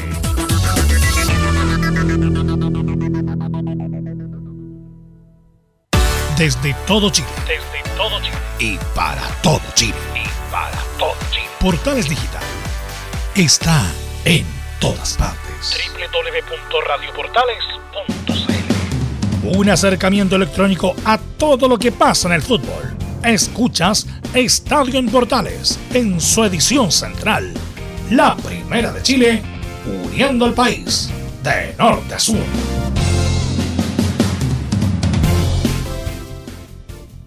...14 horas con 39 minutos. 14 horas con 39 minutos. Vamos a, ir con el fútbol local que el 6 de noviembre, todavía queda, eh, se retoma la actividad con el partido pendiente entre la U y Everton, que se va a jugar ese lunes. Los Panamericanos terminan el 5 y el lunes juega la U con eh, Everton en el Santa Laura. Así que qué mejor que tener en vivo y en directo a don Mario Fuentes. ¿Cómo estás, Mario? Hola, Velus, ¿cómo estás? Carlos, ¿cómo está también? Hola, hola Mario, gusto de saludarte, ¿cómo estás? Está medio resfriado, Mario, ¿no? Sí, eh, con un poco Está de, más resfriado de que el presidente Boria. Ya. Sí, eh, la U vuelve a jugar el lunes 6, eh, como bien decía Velus, después de eh, finalizar los Panamericanos en el Estadio Nacional y la U vuelve al Estadio Santa Laura Universidad SEC para enfrentarse a Everton de Viña del Mar. Y tiene un amistoso este domingo, ¿no, Mario? Así es, contra Temuco, que están un poco, desde la dirigencia, están un poco más eh, alerta porque aún no pueden encontrar hotel para llegar después del encuentro de Temuco porque la U vuela el mismo día domingo 29 a a la ciudad de Temuco, pero no hay vuelos de vuelta. Entonces lo que tiene que hacer la U es buscar un hotel en la región de la Araucanía y no lo han podido hacer. Entonces ya sacaron pasajes para el día lunes. Ahí ellos verán dónde van a poder dormir eh, en un hotel o se tendrán que cambiar de ciudad para hacer la concentración para el día lunes. Viajar por la mañana tienen vuelo a las 10 de la mañana desde el aeropuerto de Temuco. Que por, por- imagino que será por el feriado largo que debe haber poco cupo, pero en- hay hoteles en- y lugares como Y muy el buenos hoteles. y Además, el partido este se- se anunció hace como dos semanas, Mario. Así es, pero las logísticas de Azul Azul uno sabe cómo son, entonces eh, Bueno, la plaza hasta el nomás, por la plaza momento- es bien cómoda, es bien bonita. Sí, hasta el momento eh, no han encontrado dónde hospedar, pero eh, lo que sí sabemos es que la U viaja eh, temprano el día domingo a las 9 de la mañana desde Santiago y tienen un vuelo de una hora y media aproximadamente para llegar al estadio. Al tiro al estadio desde eh, el aeropuerto y luego juegan el, el partido frente a Temuco a ver si ganan la Copa Zapping en el segundo partido. Y luego el día lunes viajan a las 10 de la mañana de vuelta a Santiago. Y uno de que habló en la Copa Zapping fue Christopher Toselli que lo pasamos a escuchar rápidamente porque él hace un análisis de este encuentro y dice en líneas generales el equipo respondió Hola, buenas tardes. Me parece que dentro de todo fue un partido parejo, eh, que nos sirve muchísimo. Eh, venimos de, una semana de, de descanso, de días libres y jugar acá eh, con una cancha difícil, con la altura, creo que nos, viene muy bien para tomar la, la parte futbolística y también la parte física. Eh, así que por ese sentido estamos tranquilos, obviamente que queríamos ganar porque, bueno, siempre hay que ganar, pero en líneas generales creo que el equipo respondió de, hasta, hasta, hasta por lo menos hasta el- en el 1-1 creo que hicimos un buen partido. Ayer lo escuchaba a ustedes, muchachos, y decían que también lo de Casanova eran puras excusas y lo de Toselli también Michael. siento que una excusa totalmente. No, pero yo le, do- le doy más responsabilidad a los centrales porque pasaron ahí en el área chica, prácticamente a quemarropa le patean a Toselli. A lo, Casanova ya puede ser una vez, pero a Casanova le hicieron la misma jugada dos veces. Entonces, y además Casanova, como decíamos ayer Mario, viene mal, viene hace varios partidos mal, entonces la verdad va a tener que evaluar la U con toda esa gente que sabe mucho de fútbol, Michael Clark, Cecilia Pérez, Manuel Mayo y todo ese lote, evaluar quién sigue quién no. Bueno, luego vamos a estar hablando de estos mismos que ustedes nombraban ahí porque eh, tienen sus nombres. Eh, así que los ¿A vamos a, usted ya estar... tiene un listado, la lista negra? ¿La tiene? Sí, tenemos Ya. la lista negra totalmente. Quién entra y quién sale tenemos. Ya. Eh, eh, Vamos a pasemos a escuchar la segunda de Christopher Toselli porque ustedes también comentaban de esta defensa y por eh, el lado donde estaba eh, Insaurralde, la U se vio muy mal. Jonathan Andía y Juan Pablo Gómez, bueno, que hace mucho tiempo no vienen haciendo un partido bueno. Eh, y por el lado izquierdo también, Marcelo El Chelo Morales y Vicente Fernández tampoco se vieron bien. Pero Morales por lo menos dio el pase gol para Palacio. Sí, claro. Y, y ha sido del más decente de los que están atrás. Entonces por eso le consultan a Christopher Toselli cómo ve esta línea defensiva más bien en el encuentro y él dice el segundo tiempo no nos llegaron. Puede ser, puede ser. eh, bueno, estaba Insaurralde, que es un jugador muy, muy rápido y que no bajaba nunca, entonces se nos, nos paraba en, una esquina y prácticamente estaba siempre con aire para, para mm, atacarnos. Creo que mm, después cuando con la expulsión, obviamente que hay, hay mucho más espacio y, se siente acá a la altura, o sea, lo, lo- sentimos, pero insisto lo, que- lo que dije antes, para la parte física nos viene muy bien jugar contra un equipo que bueno acaba de ascender, que también es un gran equipo que hace- que se hace fuerte históricamente acá y siento que el segundo tiempo eso es lo que, de lo que tú dices lo solucionamos porque no, no tuvimos, no nos llegaron mucho. Yo les comentaba que algunos entran y otros salen y los que no sabemos eh, si van a seguir es Christopher Toselli. El mismo que está hablando porque él termina contrato a fin de año cuando termine el torneo y es por eso que le consultan eh, cómo ve esto, a lo que él responde estoy grande y vivo el día a día. Mi presente es día a día. Ah, estoy, disfrutando estos, estos momentos de jugar. Sé también que la competencia también se- es partido a partido, entrenamiento a entrenamiento. Ya estoy grande y sé cómo, cómo es esto y hoy día solamente pienso en el próximo martes que volvemos a entrenar, en Temuco y así sucesivamente. La pregunta, Mario, le voy a hacer al panel. La pregunta para Carlos Alberto, Camilo y Giovanni. Ustedes, si son el gerente deportivo de la U, ¿le renuevan o no a Toselli? Parto por ti, Camilo. Sí, sí, le renuevo. O sea, y- y ca- ¿Le eh, renueva y por qué? ¿Por qué le renueva? por todo lo que ha significado, incluso cuando no estuvo jugando, como, como el envió, entonces que le da al equipo ese ánimo que le, está, que le da, y ahora dentro de la cancha, le renuevo de todas maneras. Giovanni, a ver. Giovanni, a ver. Yo busco un arquero para que venga a ser titular en la Universidad de Chile. Pero que No, el no, arquero no. titular del- de la Sí, dirigencia pero es menos que. Campos. Sí, pero tiene que ser del entrenador. Pues si Campos.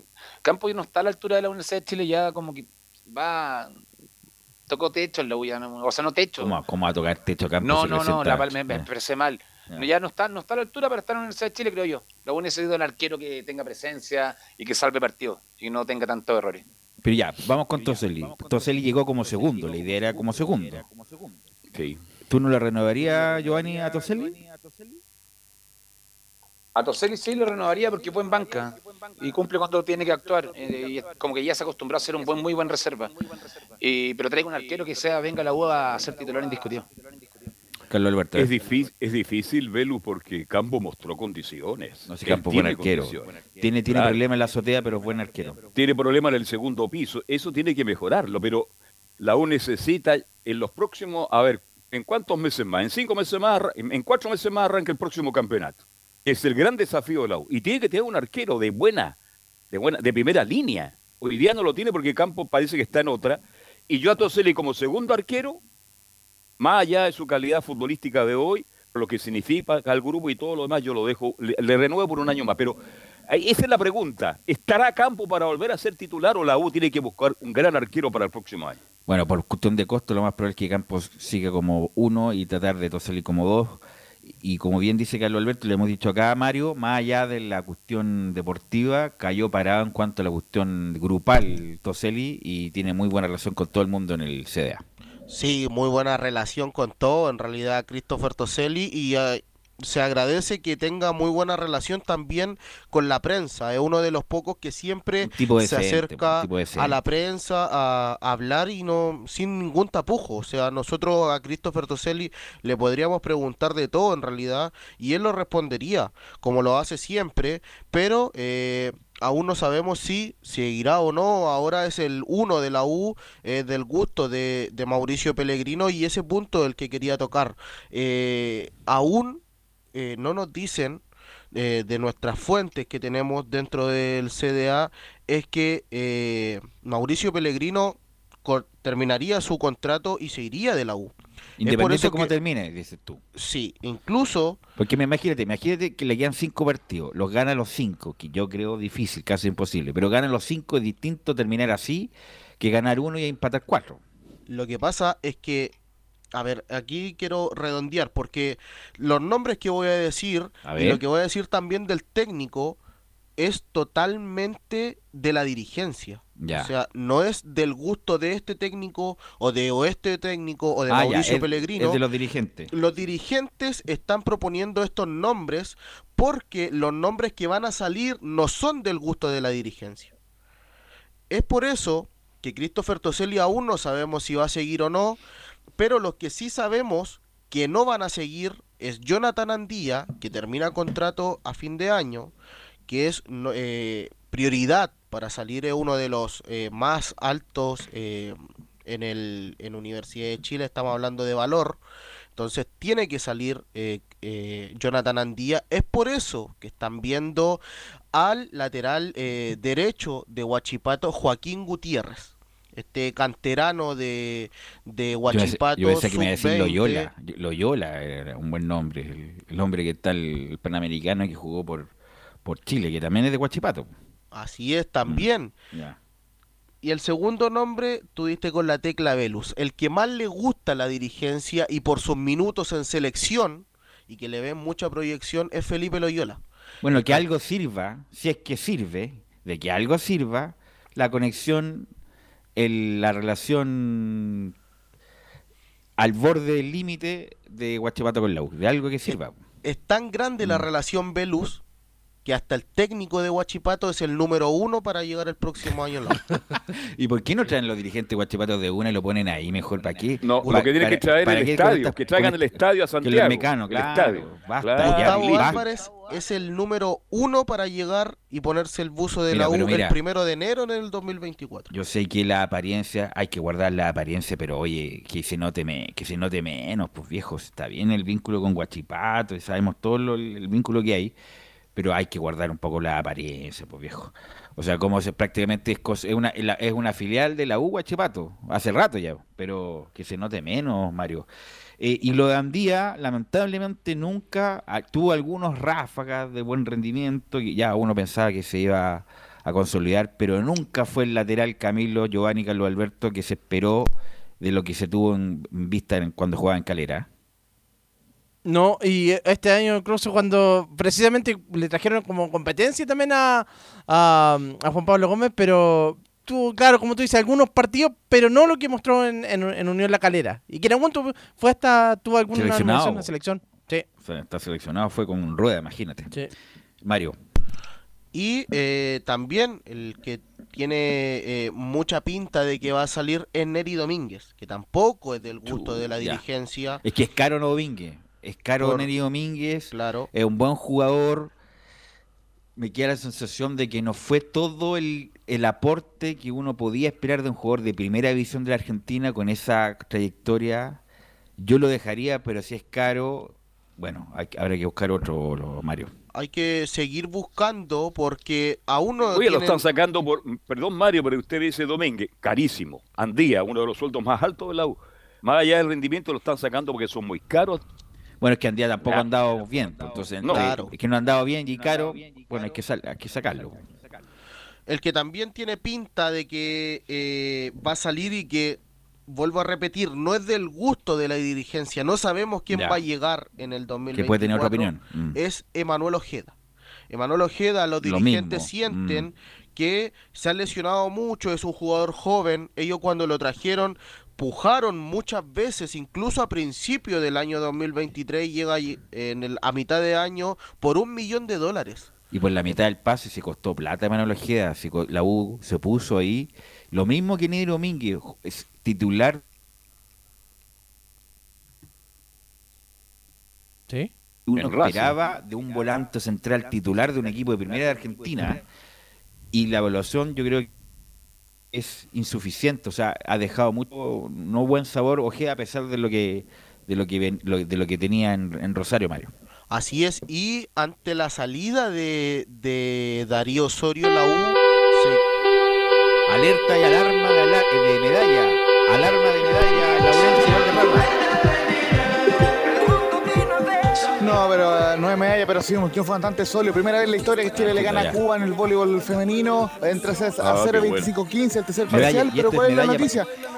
Está presente el presidente Gabriel. Boric, confirmado De plata. 100% ahí, y lo estamos viendo aquí en la en parte de, de, de las tribunas de la Arena Santiago. Así que triunfo en tres sets de Chile ante Cuba. Ojo, eh, como le decía, el primer triunfo de la especialidad en la historia de Chile sobre Cuba y pelea por el quinto lugar el equipo chileno. Ya conoceremos el rival para el día de mañana, pero Chile por lo menos tiene una, una digna participación. Recordemos que eh, quedó eliminado en cuarto de final ante el cuadro de la Argentina el día de ayer, forzando a un quinto No set a un equipo que habitualmente eh, Sí. potencia. Después va a tener una, una sección, ¿era para el arma o no era para el arma? Yo creo que no era para el arma, pero No, bueno, después no lo era vamos a para el comentar. Aunque está el presidente Boric, eh, es, más que nada por eso esta misma No, no, no era para el arma. Si lo ve, lo dígale que vaya a trabajar a la moneda. Claro, bueno, Mucho deporte. Hay que, hay, que trabajar en la moneda. terminemos hasta con. Mario, terminemos con Mario, Mario Fuente.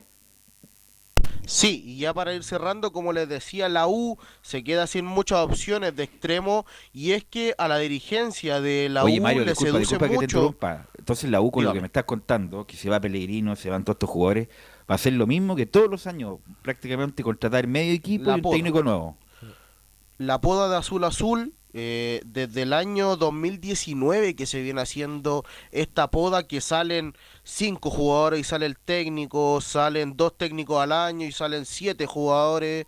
eh, es algo que se ve mucho ahora en azul azul y como les decía, se fue Darío Osorio y a la U le seduce la vuelta, uno que quizás puede volver a la U ya lo están dando incluso como el primer refuerzo es Maximiliano Guerrero. Ah, ya, el del este muchacho que hizo el gol El, día. el sí. puntero derecho de la selección. Sí. que le hizo el gol a México en este Santiago 2023. Recordemos que la U aún tiene el 50% del pase de este jugador y lo que quiere hacer la U es comprar el 10% a La Serena para quedarse eh, ellos con él mayoritario para que vuelva Maxi Guerrero Pero eh, me dicen desde el CDA es que si Maximiliano Guerrero hace un buen Panamericano y tiene ofertas, Chao. no sería refuerzo de la U, porque a la U le entra plata por ese 50% y aparte de tener el 100% de los derechos federativos del jugador.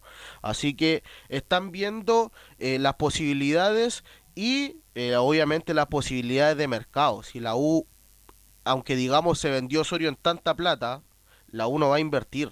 De eso lo tenemos que dejar muy claro. Pero es que si La se van tantos es- jugadores, Mario, va a tener que va a tener que llegar alguien. Pues si se van Díaz, va a tener que llegar un lateral. Si se Y, va. se mete- y si se mete a Sudamericana, Claro, si, mira, si se va Neri, que es central y volante, tiene que traer un otro jugador. Si se va Ojeda, tiene que traer otro jugador. A la U- y además la U le faltaba un delantero. O sea, la U, insisto, y más encima el próximo año no es para conformarse, para no descender, ya y por, por algo más, pues sí. Fue un, un papelón también la campaña. Bueno, Mario, te tengo que dejar. como- Sí. Sí, obvio. Como, como último dato, eh, Felipe Loyola, antes de jugar en la selección, tenía un costo de 400 mil dólares y jugó en la selección un partido más o menos regular y subió su valor de mercado a un millón de dólares. Así que la U va a tener que pagar o algún préstamo por si quiere los servicios de Felipe Loyola y que se ponga la casaquilla azul. Ok, gracias, Mario. ¿quién maneja Loyola, Belu? No tengo idea, no sé. La cometita que llega ahí. No sé quién, quién maneja Loyola. Bueno, gracias, Mario. Eh, otra cosa es tenerte en vivo, Los así tres que... tienen el mismo representante. Ok, otra cosa es ¿Quién tenerte en es? vivo, así que lo vamos a seguir con Mario Fuente en el informe de la U. En dos minutos... A la mesa, Mario. eh, en dos minutos, Nicolás Gatica, la, la actualidad de Colo Colo. Sí, bueno, como habíamos comentado al principio titular, había una, había una actividad ahí de, de, de Colo Colo con una, con una ONG, que lo- fue lo mismo que la otra vez, que plantó árboles ahí justamente en el estado monumental, ahora lo iba a hacer también ahí en las afueras, justamente para este tema del, del eh, sustentable, obviamente, que Colo Colo está metido en eso. Y bueno, iba a hablar ahí Daniel Morón y otras personas, vamos a ver si durante la tarde o mañana algunas declaraciones de Morón, pero lo, lo cierto es que se hizo esa actividad, también hubo representantes del fútbol femenino y masculino de Colo Colo, del plantel de, ambos, eh, de ambas ramas del conjunto colocolino. Eso por una parte, la otra, bueno, Colo Colo, como dijimos, sigue entrenando para el partido del sábado 28 ante Huachipato. Todavía no se saben detalles de, de la hora del partido y eso, pero sí se sabe más detalles del partido frente a River y otro partido que podría eh, caer el próximo año eh, para Colo Colo, que tiene que ver con otro equipo argentino, otro equipo grande de- del otro lado de la cordillera. Nos referimos a Boca Juniors. Y justamente, eh, bueno, hubo eh, en, el estadio Esterroa Rebolledo, donde hubo una reunión y habló un, productor de un evento que hace estos partidos amistosos y dice que, claro, eh, Boca Juniors llegaría a nuestro país en el verano del 2024. ¿Qué dice esta persona, Claudio Pozo, que es el productor del evento de estos amistosos? Hay contratos de por medio con River y Boca, así que podemos tener sorpresas en el verano, a lo mejor para que venga a Chile. Ya estamos viendo localidades incluso ya para poder hacerlo. Además, recordemos también en Racing e Independiente en la lista. Más detalles también del partido frente a River. Bueno, comenzaron la venta de entradas desde, desde el 25 de octubre, hoy a las 16 horas, a través del sistema el mismo que está ahí en los Juegos Panamericanos. Y están los precios, Galería Norte y Sur 16.000, Los Andes 30.000, Pacífico Norte y Sur 50.000, VIP 70.000. Junto con lo anterior y tras ratificar el hecho de que se tendrá un aforo completo de casi 30.000 personas, con además un 80% de residentes de Concepción. Y además este partido se va a, ser televisado por la señal Star Más, la misma que ha transmitido varios partidos amistosos, incluso el año pasado ese torneo de verano donde estuvo con Betis y River también fue transmitido justamente por esa señal, va a ser la misma que va a dirigir o que va a transmitir ese partido. Y lo otro, bueno, Carlos Palacios que podría acercarse el próximo año a, a continuar con Colo Colo porque el equipo de, mm, de Vasco da Gama hizo lo siguiente, dice que el club brasileño habría dado luces de su decisión final respecto a este jugador, según informó a Chile, el medio dice que allá en Brasil buscan dependerse del futbolista y por lo mismo esperan que sume más partidos con la camiseta de Colo Colo para que puedan vender una nueva parte de su carta. Lo que es que él tiene que cumplir un mínimo de partidos para poder continuar, lo que eso esperan allá en Brasil que se haga, para eso obviamente tiene que recuperarse bien, pero es un hecho de que en Brasil quieren desprenderse de, de Palacios y que bueno, Colo Colo podría tener la primera opción para la próxima temporada. Así que eso básicamente la noticia del día de hoy, por supuesto mañana emplearemos más. Ok, gracias Nicolás. 30 segundos, Camilo, de la Católica, algo que se pueda decir. Sí, lo del a propósito de lo del clásico universitario, que todavía se está viendo la si cuando si se mueve o no, si se reprograma, digamos, por, por esto de la situación de la Teletón. Eso lo, lo acaban de confirmar. Eh, nos mandó esa información Cristian Álvarez, que andaba en el lanzamiento ahí de la, de la Teletón. Ok, Así gracias que, a todos los que participaron, Giovanni, Carlos Alberto, Camilo. Nosotros nos encontramos mañana en otra edición de Estadio Portales. Chao, Vicencio. Chau.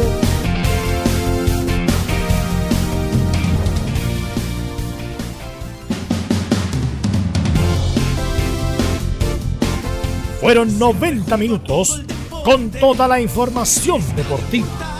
Vivimos el deporte con la pasión de los que saben. Estadio en Portales fue una presentación de Ahumada Comercial y Compañía Limitada. Expertos en termolaminados decorativos de alta presión.